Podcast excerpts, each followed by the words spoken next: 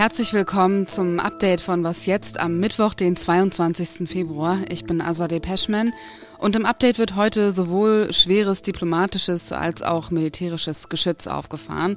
Annalena Baerbock hat iranische Diplomaten einbestellt und es gab im Westjordanland einen Militäreinsatz.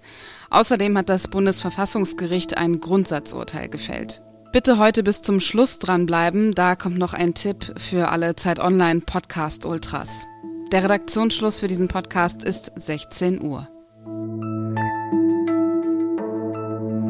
Jede Partei, die es mindestens zweimal hintereinander in den Bundestag schafft, hat eine parteinahe Stiftung. Bei Parteien wie der CDU, CSU, FDP, Grünen, Die Linke und SPD ist das schon länger der Fall mit ihren jeweiligen Stiftungen wie zum Beispiel der Konrad-Adenauer-Stiftung der CDU oder der Friedrich-Ebert-Stiftung von der SPD. In den letzten zwei Wahlperioden ist aber noch eine weitere Partei dazugekommen, die AfD mit ihrer parteinahen Desiderius Erasmus Stiftung. Diese politischen Stiftungen werden alle mit Mitteln aus dem Bundeshaushalt gefördert. Außer eben die Desiderius Erasmus Stiftung. Die anderen Parteien bezweifeln, dass sie sich zu einer freiheitlich-demokratischen Grundordnung bekennt. Dagegen hat die AfD geklagt und das Bundesverfassungsgericht hat dazu ein Urteil gefällt. Tilman Steffen beobachtet für Zeit Online die AfD und hat die Urteilsverkündung mitverfolgt. Hallo Tilman. Hallo Azadeh.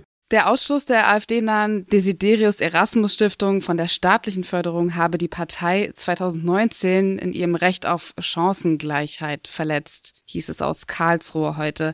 Was bedeutet das Urteil? Ja, man muss wissen, dass das Geld, das staatliche Geld für die Parteistiftungen relativ freihändig vergeben wird. Das machen die im Bundestag vertretenen Parteien miteinander aus, teilen das auf nach bestimmten Kriterien, aber immerhin ohne Gesetzesbeschluss äh, oder ähnliches. Und das Gericht hat es gesagt, ja, da ist die AfD, die ja eben bisher nichts bekommen hat, in ihren Chancen im politischen Wettstreit der Parteien benachteiligt. Sie kann, also die Stiftung der AfD kann eben zum Beispiel weniger Veranstaltungen abhalten oder sie kann weniger Nachwuchs ausbilden für die Partei.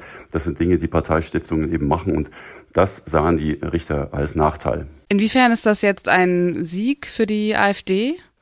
Ja, sie hat jetzt schriftlich, dass sie benachteiligt wurde. Und sie wird das jetzt zum Beispiel ihr für 2019 verweigerte Geld, immerhin 900.000 Euro, wird sie jetzt einklagen vor der Verwaltungsgerichtsbarkeit, muss das jetzt wieder passieren weil das Bundesverfassungsgericht die AfD eben benachteiligt sieht. Das Paradoxe ist allerdings an dieser Sache, die AfD wollte eigentlich gar keine eigene Parteistiftung. Sie hat sich 2018 dann aber doch dafür entschieden, eine zu gründen oder eine Stiftung anzuerkennen, nämlich eben die von dir erwähnte Desiderius Erasmus Stiftung, ähm, einfach nur um das staatliche Geld auch mitnehmen zu können. Eigentlich ist sie eine Kritikerin dieser Parteistiftungsfinanzierung. Die anderen Parteien haben der AfD ja unterstellt, sich nicht zur freiheitlich-demokratischen Grundordnung zu bekennen. Inwiefern hat das Bundesverfassungsgericht das bei dem Urteil berücksichtigt? Also heute noch nicht. Hier muss man sehen, es gab auch einen Antrag der AfD für 2022 Geld bekommen zu wollen. 2022 haben die anderen Parteien der AfD dieses Geld verweigert mit dem Verweis auf Zweifel an ihrer Verfassungstreue. So steht es in einem Vermerk im Haushaltsgesetz. Dagegen ist die Partei auch vorgegangen. Das war aber zu kurzfristig und wurde heute oder in dem heute bekannt gewordenen Urteil nicht entschieden.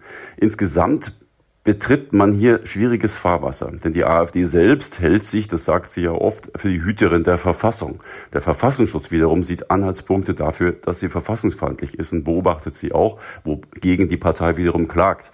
In dieser Gemengelage wird es schwierig, da eine Entscheidung zu fällen, denn wie verfassungstreu oder auch nicht eine Partei ist, ist Gegenstand umfassender Gerichtsverfahren auch in Karlsruhe gewesen, wie zuletzt beim NPD-Verbot.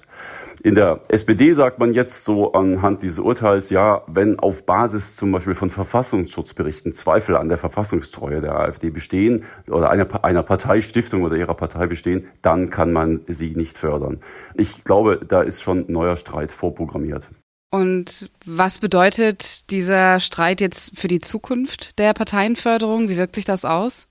Ja, das Gericht hat ja jetzt im Bundestag aufgegeben, ein Gesetz zu verfassen, was eben die Förderkriterien für Parteistiftungen detailliert regelt.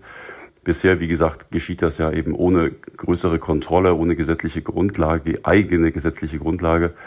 Entwürfe für ein solches Stiftungsgesetz gibt es schon einige. Die Grünen hatten mal einen vorgelegt, die FDP auch, die AfD selber auch. Der war im Bundestag natürlich chancenlos. Und eine NGO, Compact, hat jüngst auch einen Vorschlag gemacht.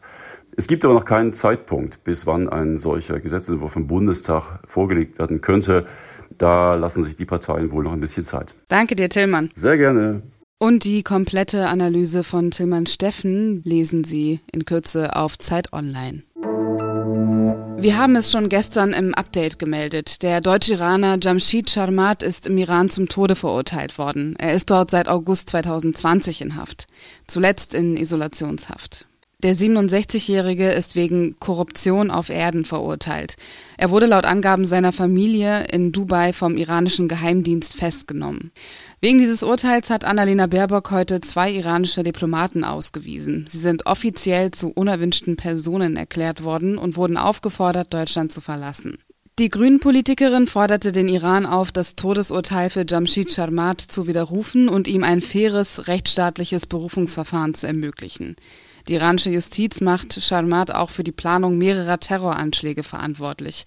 Außerdem legte das Gericht ihm die Kooperation mit ausländischen Geheimdiensten zur Last. Die Familie des 67-Jährigen bestreitet das. Am Montag hat die EU das fünfte Sanktionspaket gegen den Iran verhängt. 32 Personen und zwei Organisationen wurden auf die Sanktionsliste der EU gesetzt. Darauf reagierte das iranische Regime mit Gegensanktionen. Insgesamt 23 Personen und 13 Organisationen wurden demnach auf eine Sanktionsliste gesetzt. Konkret bedeutet das Einreisesperren und das Einfrieren möglicher Vermögenswerte im Iran. Betroffen sind unter anderem die Bundestagsabgeordnete Renata Alt von der FDP, Roderich Kiesewetter von der CDU und der SPD-Politiker Michael Roth. Außerdem hat der Iran Josef Schuster, Präsident des Zentralrats der Juden in Deutschland, auf die Sanktionsliste gesetzt. In der Stadt Nablus im Westjordanland hat das israelische Militär mindestens neun Menschen getötet und über 100 Menschen verletzt. Nach Angaben des palästinensischen Gesundheitsministeriums sind sechs von ihnen in einem kritischen Zustand.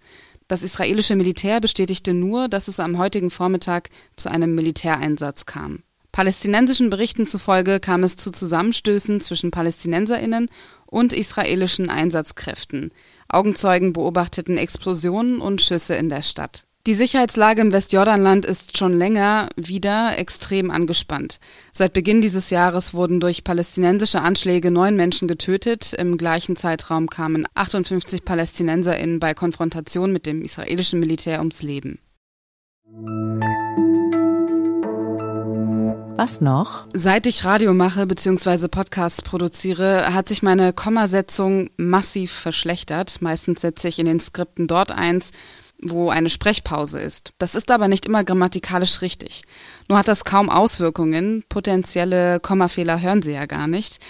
Anders ist das bei Gesetzestexten. Der Anwalt Sebastian Sobota behauptet in einem Fachaufsatz, dass ein Kommafehler in einer Änderung des Neue psychoaktive Stoffe Gesetzes dazu führt, dass dadurch LSD-Derivate legalisiert werden. Das neue psychoaktive Stoffe Gesetz ermöglicht es per Verordnung ganze Stoffgruppen zu verbieten, statt nur einzelner Substanzen. Dadurch, dass statt eines Kommas ein Bindestrich gesetzt wurde, handelt es sich damit aber nicht mehr um zwei Stoffgruppen, sondern um eine neue Stoffgruppe. Das Gesundheitsministerium erklärte, es handele sich nur um einen redaktionellen Fehler, der zügig berichtigt werde. Mal sehen, wer schneller ist, das Gesundheitsministerium mit der Berichtigung oder die Drogenindustrie, die die neue Stoffgruppe herstellen lässt. Und das war das Update von Was jetzt bis hierhin. Morgen früh begrüßt Sie an dieser Stelle meine Kollegin Konstanze Keins. Und wenn Sie Konstanze, mich und die anderen Was jetzt Hosts mal live und in Farbe erleben möchten, dann können Sie das gern tun. Am 30. April, da findet das Zeit Podcast Festival statt, wo nicht nur wir eine Live-Podcast Folge produzieren, sondern natürlich auch sehr viele andere Formate von Zeit Online. Ein paar Tickets gibt es noch und zwar unter www.zeit.de slash festival. Das verlinken wir auch nochmal in den Show Notes. Ich bin Azadeh Peschman. Ihnen noch einen schönen Abend. Entschuldigung, ich weiß nicht, jetzt ein bisschen der Wurm drin. Warte mal, bis ich anfange.